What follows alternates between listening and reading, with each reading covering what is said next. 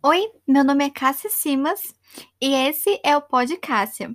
Nesse episódio eu tento compartilhar com vocês um pouquinho das minhas ideias e inspirações para ajudar você a ir atrás dos seus sonhos. Eu acredito que todo sonho é possível, todo sonho pode se tornar realidade desde que você acredite e trabalhe muito duro para que ele aconteça. Nessa série especial de seis episódios, eu tô relembrando os meus 10 anos de criação do meu primeiro blog, que foi o Small Potion. Esse blog foi o pontapé inicial para minha carreira, que é com que eu trabalho hoje. Então, foi um marco muito importante. Esses 10 anos completaram no dia que a gente lançou aqui o primeiro episódio, que foi semana passada.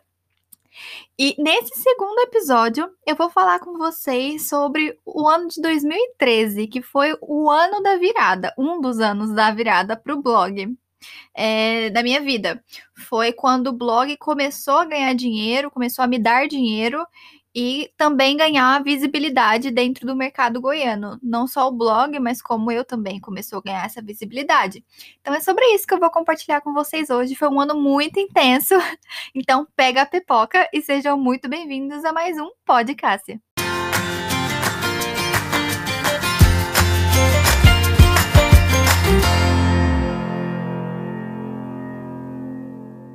Episódio número 2 aqui da nossa série. Eu queria começar agradecendo todo mundo pelo feedback no primeiro episódio. Fico muito feliz que vocês tenham gostado, estejam gostando e que ele já tenha conseguido começar a ajudar algum de vocês aí em colocar as coisas em movimento, fazer os seus projetos acontecerem. Como eu falei aqui na introdução, esse episódio eu vou falar sobre o ano de 2013. Eu comecei o ano de 2013 com duas colaboradoras no blog. É, se vocês lembram, no primeiro episódio eu mencionei que desde sempre o blog teve colaboradores, eu não queria fazer aquilo sozinha, então eu sempre trazia pessoas para ajudar e colaborar e fazer aquilo ser mais rico e interessante. Então, em 2013 eu tinha a Dani Távora, que hoje ela é advogada e ela adorava moda e era minha amiga também. E ela falava bastante sobre unhas, nail art e sobre moda também. E também tinha a Beatriz Xavier. A Dani ainda a gente ainda tem contato assim nas redes sociais. A Bia a gente não tem muito mais contato, não sei por onde anda. Então, Bia, se estiver por aí, dá um alô. Então, eu tinha essas duas meninas que me ajudavam na parte de conteúdo e criava alguns. É, alguns posts, ou semanais, ou mensais. Eu não lembro exatamente qual era o nosso acordo nessa época. O ano de 2013 foi um marco porque foi o ano em que rolou uma greve na minha faculdade. Então, para muita gente, quando tem greve na faculdade, pode ser horrível, né? Porque, ah, sei lá, atrasa o curso e tal. Para mim, eu usei para alguma coisa positiva. Então, eu criei o blog e logo em seguida entrei na faculdade, então eu nunca tive muito tempo para o blog. Eu sempre estava tentando conciliar o blog com a faculdade. Eu fazia uma faculdade de arquitetura que era integral, então eu tinha que é, estudava na UEG, morava em Goiânia, então tinha que viajar para Anápolis todos os dias para fazer faculdade, ficava lá o dia inteiro. E se você é uma pessoa aí de Goiânia ou de Anápolis, conhece a UEG, a UEG fica no meio do nada. Então, a internet lá era muito escassa principalmente em 2013. Então, era bem complicado para mim conciliar o blog, ficava muito assim, fazer as coisas só à noite quando eu chegava em casa morta. Mas enfim, então, nessa época de 2013 foi quando teve essa greve na faculdade. E não sei se vocês lembram também que a Davine, que foi colaboradora no blog no começo, que criou o próprio blog, ela estava indo nos eventos em Goiânia. E daí é, ela me convidou para ir a alguns eventos desses com ela, então eu comecei a ir nesses eventos com ela, e foi assim que eu comecei a entrar mais nesse universo dos eventos, e foi aí que as coisas começaram a mudar. Por conta desses eventos, 2013 foi quando eu me recordo de ter criado a minha conta no Instagram. Porque é, a gente precisava tirar fotos, postar os, algumas fotos também, e precisava de ter um smartphone. Então, para até poder tirar algumas fotos, precisava ter um smartphone. Eu não tinha um smartphone. Então, meu primeiro investimento no blog em 2013 foi comprar um smartphone. Eu tive um Samsung S3 Mini. Era um celularzinho bem popular na época, então se você teve também, me dá um alô. Então eu tive esse celular, comprei esse celular para poder ter o bendito do Instagram que estava começando. Instagram foi lançado em 2010, né? Mas ali em Goiânia e tal, ele tava começando a pegar o hype ainda. Então, como eu falei para vocês, eu comecei nesses eventos e aí de um evento fui convidando para outro, daí eu comecei a receber os meus próprios convites e 2013 foi um ano marcado por muitos eventos e com esses eventos foi possível que eu fizesse muito networking. Hum, guarda essa palavra, networking é um negócio muito importante para qualquer coisa que você queira fazer na sua vida. Eu acho que hoje em dia as pessoas ficam tão focadas em ficar no, é, no digital, fazendo as coisas no digital e tal, que esquecem da importância do networking.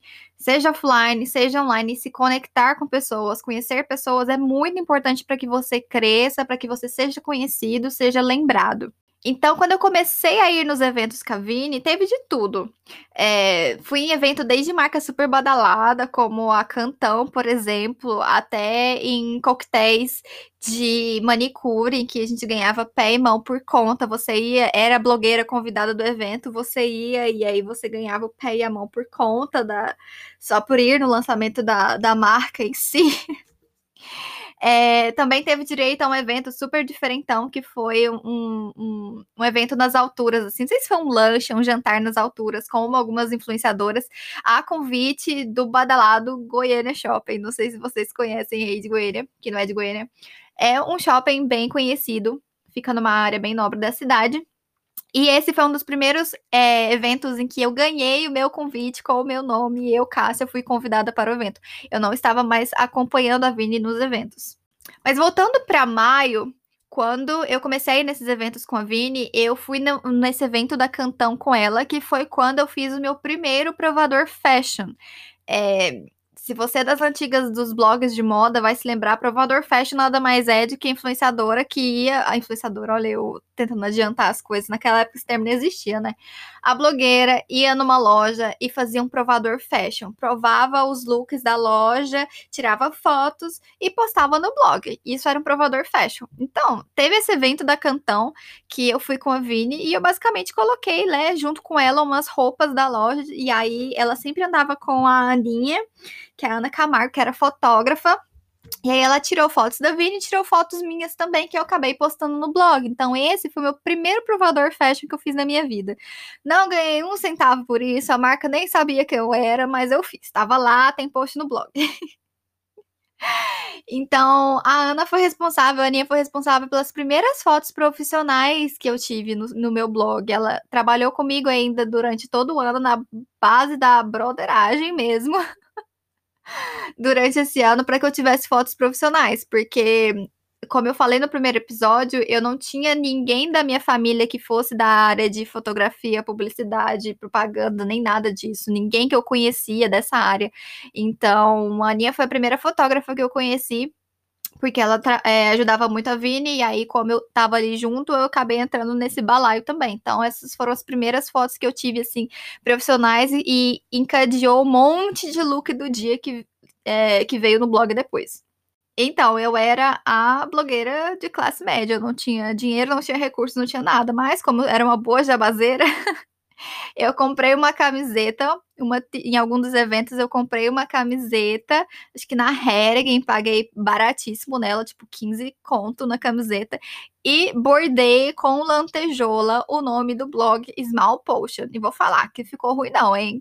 É, os meus dots, minhas habilidades manuais aí, ó, até que ficou legal. E eu ia nos eventos com essa camiseta, com o nome do blog Small Potion, e eu também tinha os cartõezinhos que eu fazia à mão. Então, não sei se vocês se lembram no primeiro episódio, quando eu contei para vocês que eu fazia os cartõezinhos à mão. E sim, eles continuaram ainda em 2013, ainda fazia cartãozinho à mão, porque não tinha verba, gente. Era isso, cartãozinho à mão para as pessoas saberem quem eu era e qual era o meu blog. Porque ao ir nesses eventos, uma das coisas que eu percebi era que o nome do meu blog era um problema, as pessoas não conseguiam entender. Então, os cartões ajudavam, essa camiseta do Jabá também ajudava, mas é, isso acabou me levando a fazer um rebranding da marca logo em seguida, mas isso vai ser um, um outro episódio. Vamos focar nos eventos e na jabazeira nata aqui do próprio, do próprio produto. Nesse ano de 2013, eu também comecei a fazer muito post, tá? Dessa época, em maio mesmo, eu já tinha mais dois anos de blog. O blog tinha dois anos e cinco meses, mais ou menos. Então, foram dois anos e cinco meses ali brincando, aprendendo ali, é, fazendo que as pessoas vissem que eu tinha um blog, mas era muito no digital, né?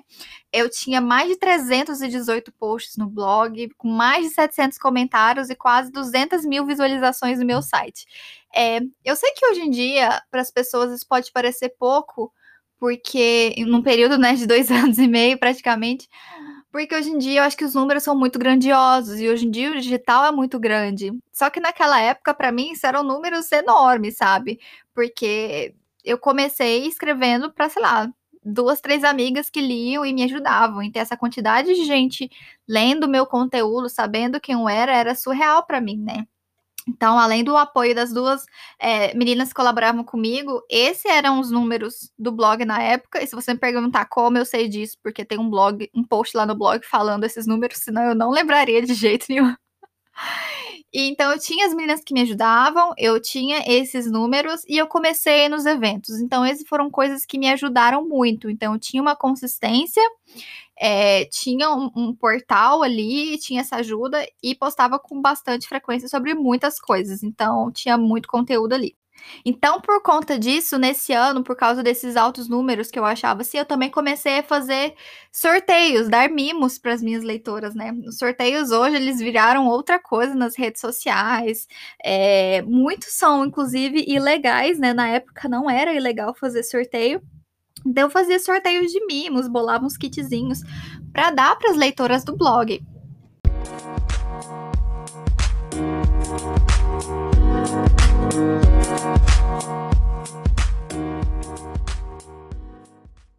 Nesse ano também eu tava postando vários looks do dia, né? Então eu falei para vocês, depois que eu entrei na faculdade, comecei a registrar mais os looks do dia. E aí, indo em eventos, eu ia para mais lugares, fazia mais coisas, então tinha mais look do dia também.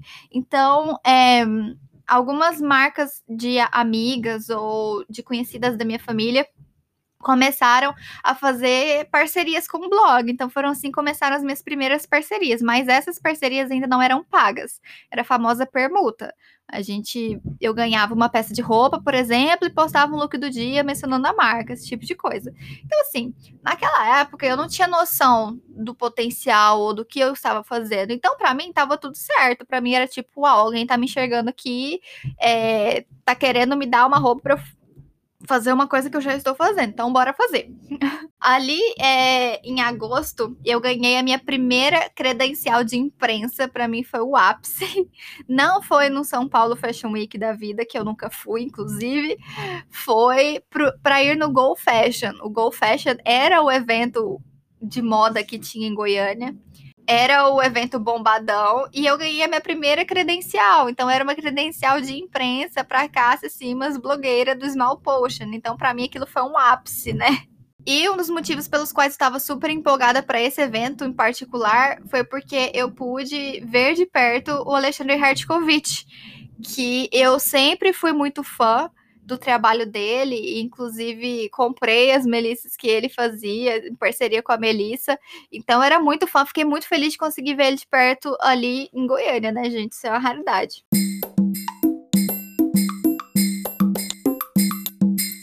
Daí a gente chega no mês de setembro. É, o mês de setembro ele tem uma recorrência assim na minha vida ao longo dos anos. É sempre um mês de muito impacto em que muitas coisas acontecem. Então, para vocês terem uma ideia, esse ano no mês de setembro foi o mês que eu consegui o meu emprego aqui na Irlanda. Mas não vamos falar sobre isso porque estamos falando de 2013.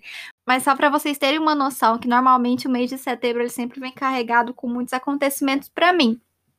Então, no mês de setembro foi o mês em que eu fui para o YouTube. Eu postei o meu primeiro vídeo no YouTube, gravado com a minha Cybershot. Um vídeo sobre a resenha dos lápis batom da Natura, que foi postado no dia 4 de setembro de 2013.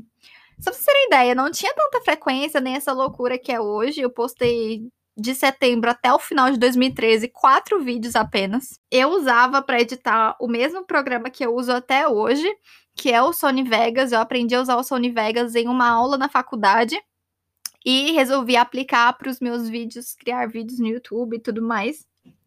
Então, eu acho que hoje em dia existe uma pressão muito grande para você vai criar um, um, canal no YouTube. Precisa, parece que tem uma super produção, uma iluminação e uma câmera e não sei o quê. Se vocês olharem esse vídeo, gente, o vídeo nem estabilidade tinha. Eu não conseguia olhar para a câmera. Era uma bela de uma bosta. Mas fico muito feliz de ter feito esse primeiro vídeo. É, tá lá até hoje, depois dele viraram, vieram milhares de vídeos, tem mais de 100 vídeos no meu canal. Então, tudo começou com esse primeiro vídeo, em setembro de 2013. Também em setembro, eu fui convidada para ser host do meu primeiro evento com a triagem jeans para a coleção Orientes. Então, vocês lembram que lá em maio eu comecei a acompanhar a Vini para ir nos eventos, então, muito rápido as pessoas começaram a saber quem eu, quem eu era. Eu comecei a ser convidada para os meus próprios eventos, comecei a conhecer as outras meninas, outras blogueiras, conhecer meninas, inclusive, que são minhas melhores amigas até hoje.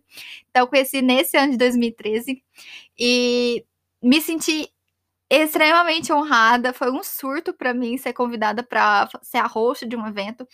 É, naquela época era tudo muito novidade, né? As blogueiras eram muito novidade e ser convidada para isso.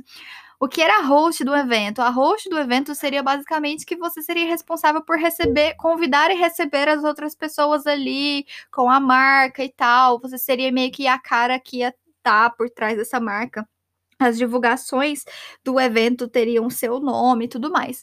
Então, é, tenho muito a agradecer a Kênia, que é a dona da marca, a Ale, que é uma das melhores amigas até hoje, já me deu muitas oportunidades nessa vida e a gente nem era amiga nessa época, foi a Ale que me indicou.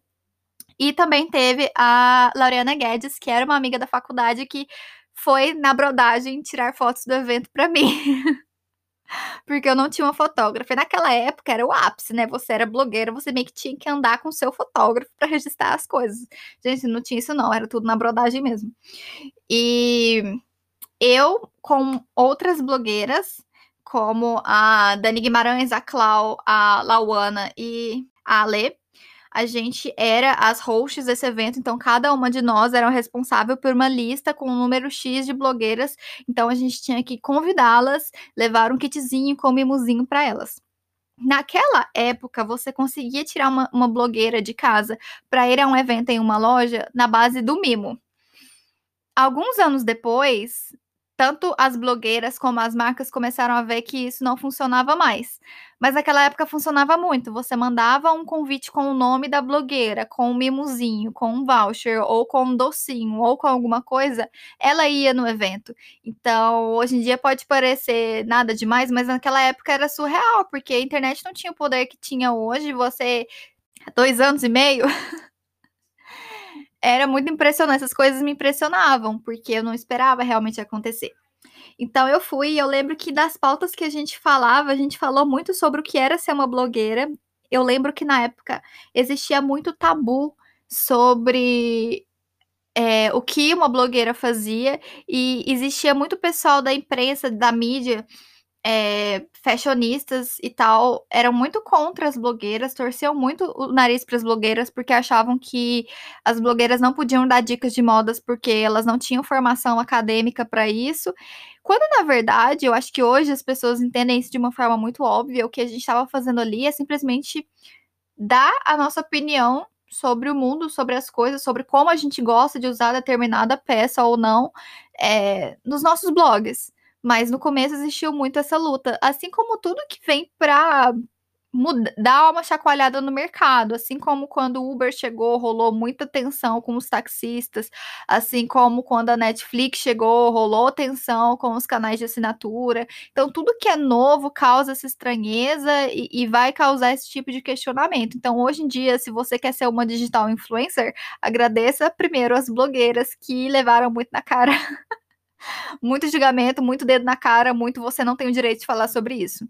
Acho que hoje em dia a internet é muito mais democrática e você pode falar sobre o que você quiser. Mas, para vocês terem uma ideia, em 2013 eu estava palestrando sobre o que era uma blogueira, qual era o nosso papel, o que, que a gente fazia. Então, é, foi um evento muito bacana. Eu lembro que na época eu morria de medo de não dar ninguém, e até deu uma quantidade legal de pessoas. Eu fiquei muito feliz. Foi o primeiro evento que eu fui convidada para assim pegar um microfone e falar para pessoas estranhas o que estava rolando.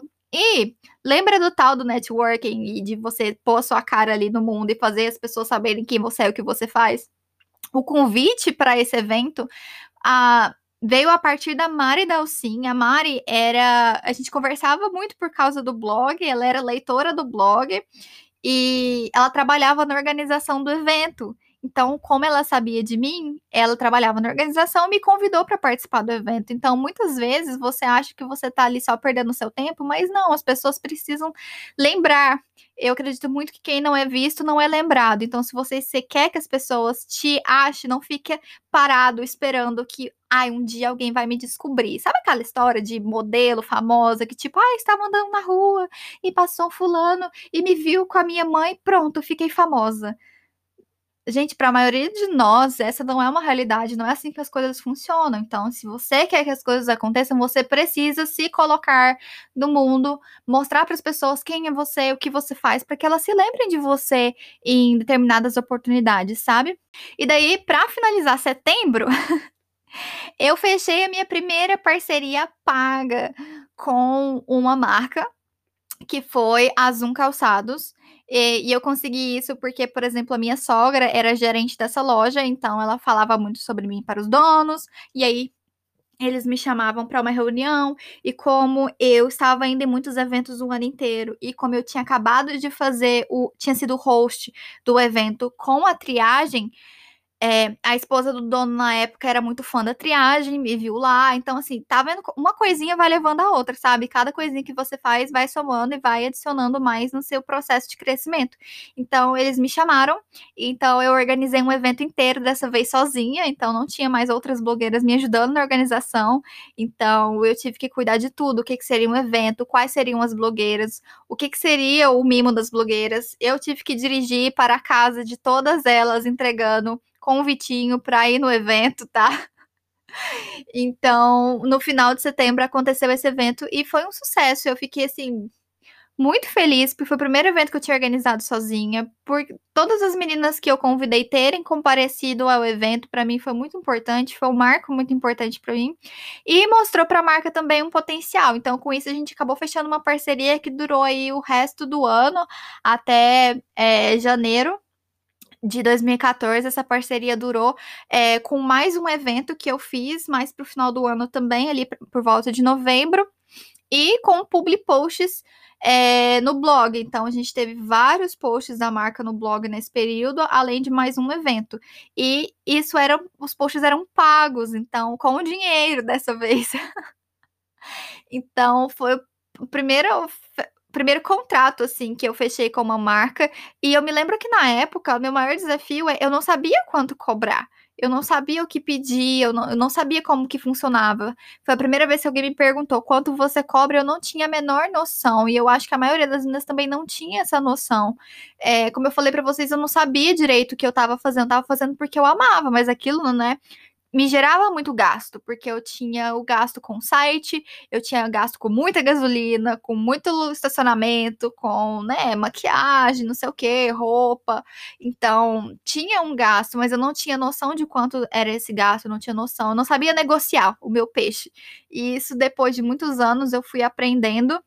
E hoje é uma das coisas que é, eu menos gosto de fazer, mas eu entendi o valor de se saber quanto vale o seu peixe, de saber negociar pelo seu serviço, sabe? Então, essa foi o primeiro, primeiro contrato que eu fechei com, com o blog. Então, o que que acontecia? É, esse esse contrato, né, tinham esses looks do dia que a gente postava, tinha que postar toda semana. E como que eram feitos esses looks do dia? Bom, basicamente eu tinha a Zoom, que tinha os sapatos, bolsas e acessórios que eu precisava usar nesses public posts, mas naquela época eu achava que não era legal uma blogueira aí ficar repetindo o look. Então, como assim eu ia ficar repetindo os meus looks? Até porque eu eu não achava que eu tinha muita coisa legal para ficar mostrando para as leitoras e tal. Ainda mais para fazer uma quantidade grande, né? Um volume grande de posts. Então, o que eu fazia? Eu pegava e fazia parceria com algumas lojas de roupas. Então eu fechei parceria principalmente com uma marca de uma loja de multimarcas que tinha umas roupas assim, entre aspas, mais elegantes e tal. Então essa empresa me emprestava as roupas para que eu desse match, eu ia na loja, levava os sapatos que precisavam ser fotografados escolhia os looks, é, pegava esses looks, enfiava no meu Peugeotzinho 206 e tinha a Aninha que me ajudava. Nossa, muito grata pela Aninha nessa época. Ela fazia realmente muita coisa para mim na camaradagem, sem a menor obrigação. Era bem na camaradagem mesmo. Então, é, tinha a Aninha que fazia essas fotos para mim. E eu dava um trocado para ela. E aí a gente fazia essas fotos, batia eu com o meu carrinho lá pro setor marista, trocar de roupa dentro do carro, tirar foto na rua. E era isso. Trocar de roupa dentro do carro, tirar foto na rua. Então, assim, eu não sabia posar, eu não sabia fazer nada disso, sabe? Mas estava ali tentando, tirando foto na rua, correndo risco de ser assaltada. eu me lembro que a gente fez uns três ensaios ao longo desses meses. A gente fazia várias fotos num dia só para postar com uma certa frequência. E em um desses ensaios, foi um dos ensaios que, que eu mais aprendi, porque o que eu fiz, eu não, eu não sabia falar não. Então, às vezes, a, o pessoal da, da, da loja de sapatos queria um volume de ai, queria que tirasse foto de tudo que era novidade. Então eu lembro que a gente fez. E aí com isso eu tinha que montar cada look para cada coisa. Então eu lembro que um desses ensaios a gente fotografou 17 looks em uma tarde. Então a gente foi até uma locação, nessa segunda locação foi é, no Sabor da Pitanga, que era um restaurantezinho que tinha acabado de abrir. E era um restaurantezinho, assim, super cool e novo na cidade. Então a gente usou como é, local para tirar as fotos desse segundo ensaio.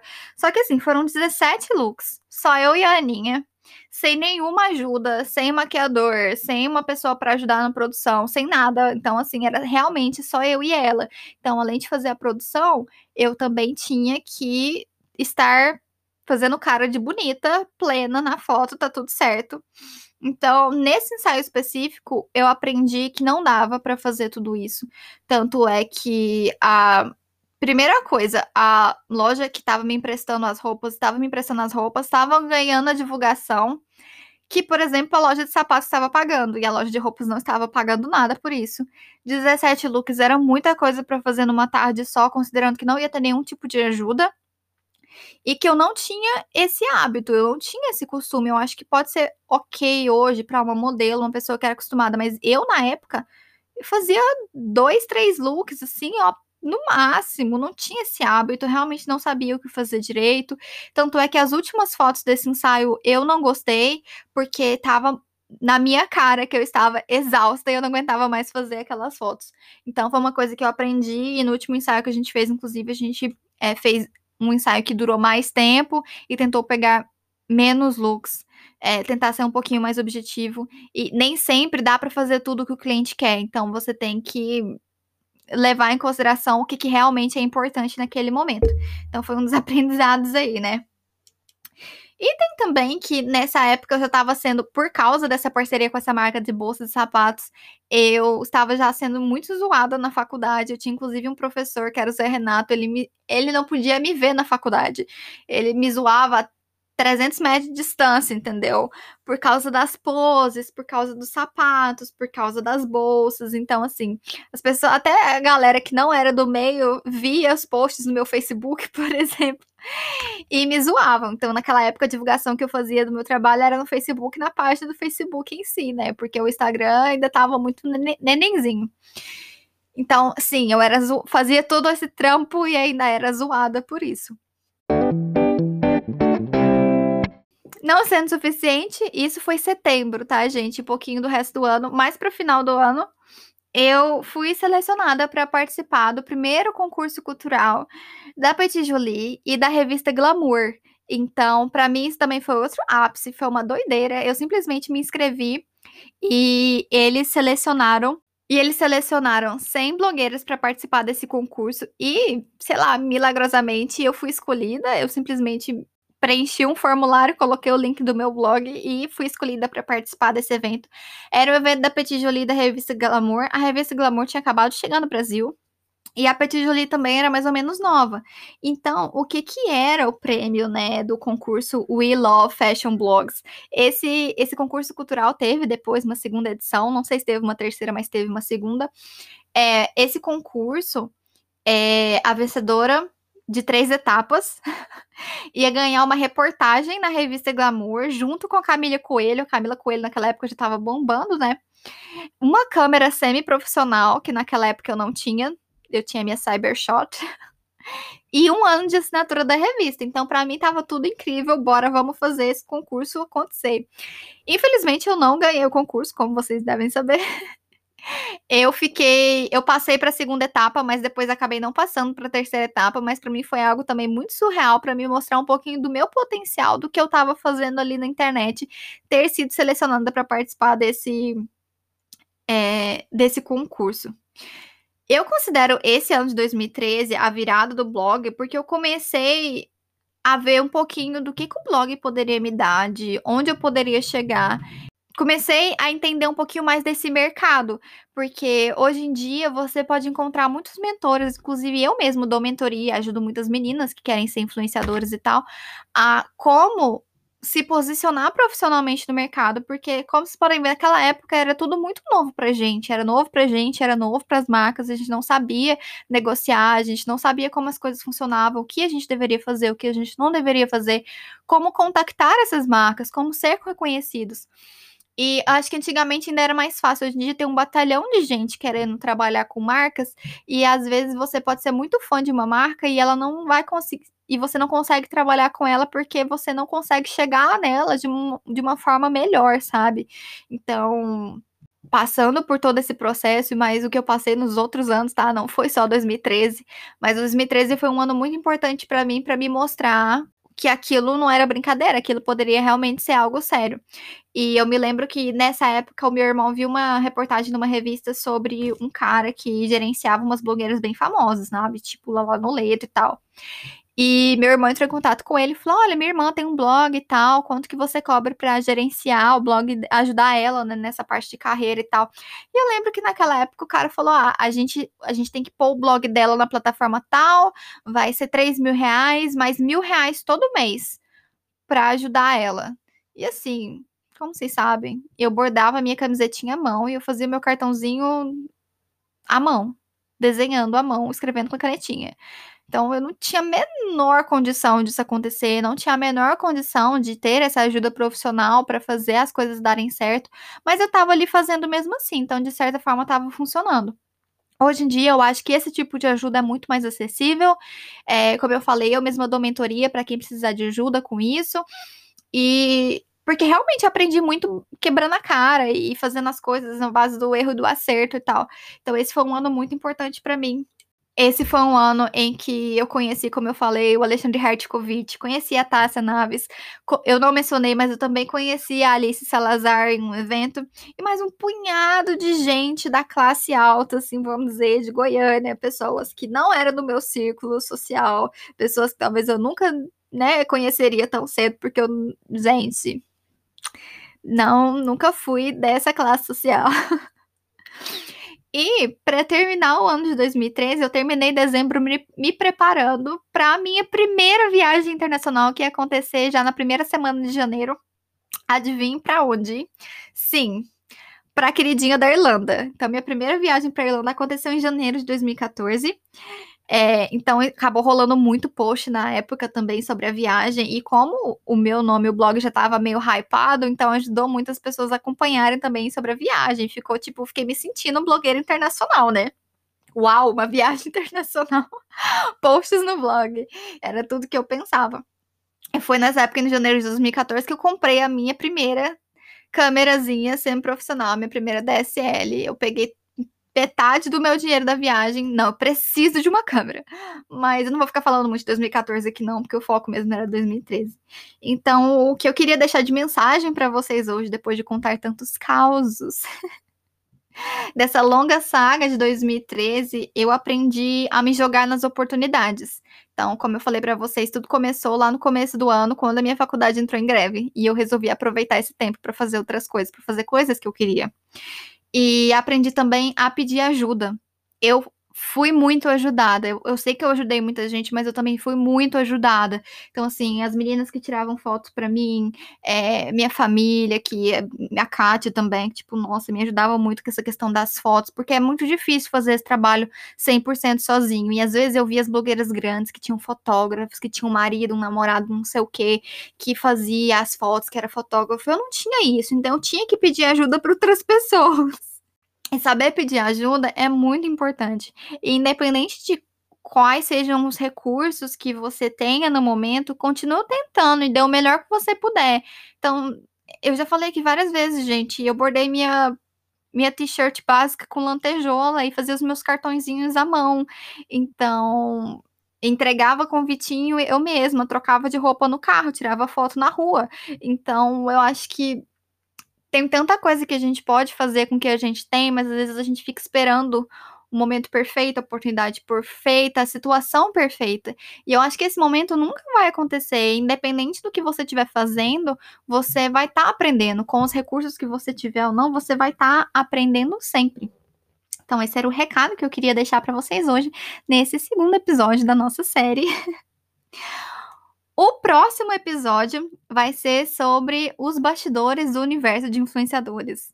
Então, eu falei aqui para vocês, né, que eu fui em muitos eventos, então vou compartilhar um pouquinho sobre como eram os eventos, não só em 2013, né, ao longo dos anos, como que passou essa, esse rolê de influenciadores, como que com o passar do ano eu comecei a me sentir como que se eu quisesse me distanciar um pouco desse universo, vou contar também o porquê, vou falar do que acontecia nos bastidores e tudo mais. Esse vai ser o nosso terceiro episódio. Se você chegou até aqui, depois desse terceiro episódio, a gente vai ter depois o episódio número 4, que vai ser sobre o ano sabático e o boom dos youtubers. Eu vou falar também sobre é, os meus projetos especiais, que teve Cadilo Multimarcas, teve Brechó, teve Cool Brechó, teve Bazar do Desapego, teve muita coisa aí. Eu vou falar um pouquinho sobre cada projeto desse, é, inclusive vários que falharam miseravelmente. Eu vou contar o que aconteceu. E depois eu vou falar sobre é, o espírito empreendedor, vou falar sobre o novo projeto que está rolando com o Efeito Eiren.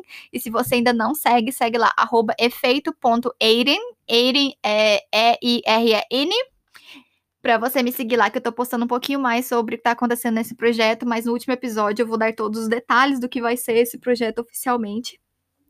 E é isso, eu queria agradecer muito vocês por estarem aqui hoje, ter acompanhado esse episódio até aqui.